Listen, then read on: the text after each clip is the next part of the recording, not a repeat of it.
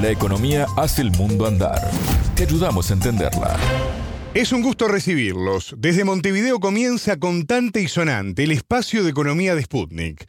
Los saluda Martín González y me acompaña Natalia Verdún. Bienvenida, Natalia. Muchas gracias, Martín. Los minúsculos circuitos integrados denominados chips son el eje de todo dispositivo electrónico y por eso mismo centro de la disputa entre Estados Unidos, Europa y China.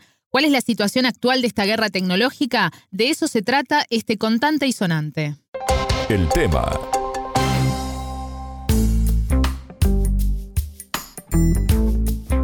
Natalia, en los últimos días el gobierno británico exigió a una subsidiaria de la compañía china de semiconductores, Wingtech, que venda al menos el 86% de la fábrica que tiene en Reino Unido. ¿Se suma un nuevo ingrediente a esta disputa por los chips? Pareciera que sí. Tal como decís, Reino Unido adujo que por un tema de seguridad nacional, la compañía debía renunciar a esa compra que se concretó el año pasado.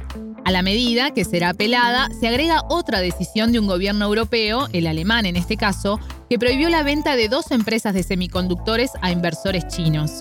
Es importante para nosotros proteger la soberanía tecnológica y económica de Alemania y también de Europa, dijo el ministro de Economía alemán Robert Habeck en ese momento. Sobre esto conversamos con la economista Tatiana Helves, coordinadora en Colombia de la Asociación Latinoamericana de Estudios de Asia y África. La entrevista.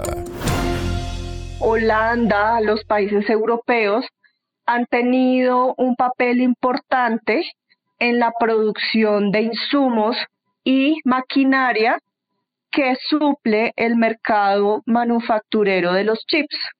En ese sentido, es un resultado, diría yo, que predecible, que iban a entrar en algún momento al tema y se iban a pronunciar de alguna manera.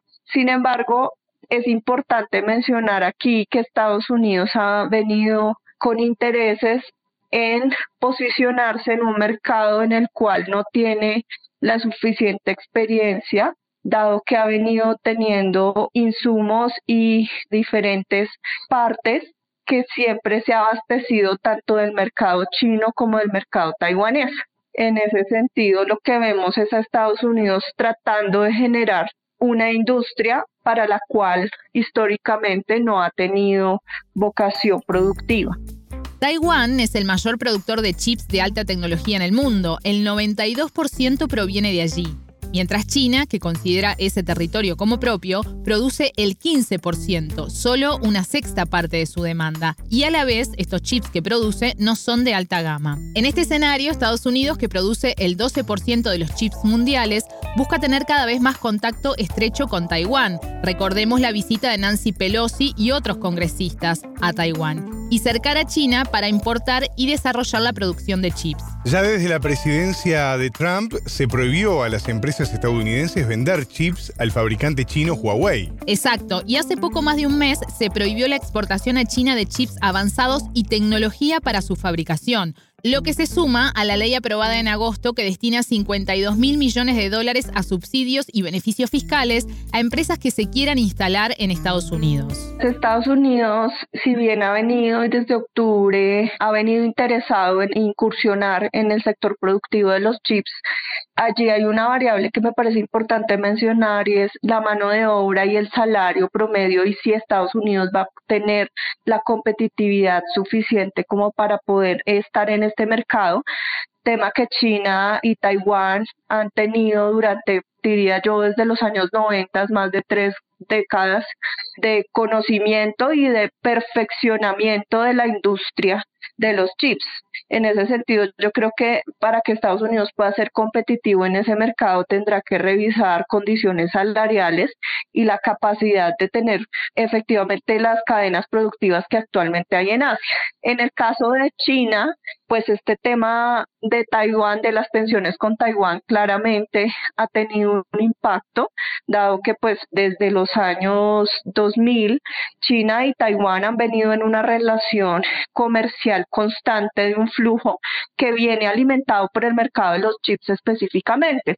Y en ese sentido, creería que las acciones de China seguramente vendrán encaminadas a fortalecer el mercado Sin embargo, hay que tener en cuenta que tanto el plan quinquenal que anuncia Xi Jinping como toda la apuesta 2035 de China está enfocada en una profundización de las relaciones de consumo internas y seguramente si bien para China sigue siendo importante el mercado externo, cada vez cobra más relevancia el consumo interno y lo que puede producir para su propio territorio y será el esfuerzo que tendrá en términos de su capacidad productiva al mismo tiempo.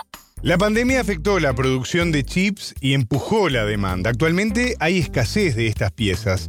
¿Cómo afecta, Natalia, esto la economía global y cuándo comenzará a regularizarse, no? Se lo preguntamos a la economista colombiana. Todos los sectores de la economía, automotriz, el sector de los electrodomésticos, el sector de todas los autopartes y lo que uno puede pensar en términos de maquinaria, como tú lo dices muy acertadamente, se ha venido viendo afectado y lo hemos visto en crisis de insumos para productos. Creo que la regularización tal vez no la vendremos, la veremos para 2023 porque la economía está reajustando nuevamente todo el choque que da el coronavirus y tal vez en el mediano plazo hacia 2025 veremos un poco más de estabilidad, pero lo que se vienen son unos años de bastante volatilidad en términos económicos y en términos de estabilidad yo no le vería en el mediano plazo o en el corto plazo unos momentos, sino que más bien creo que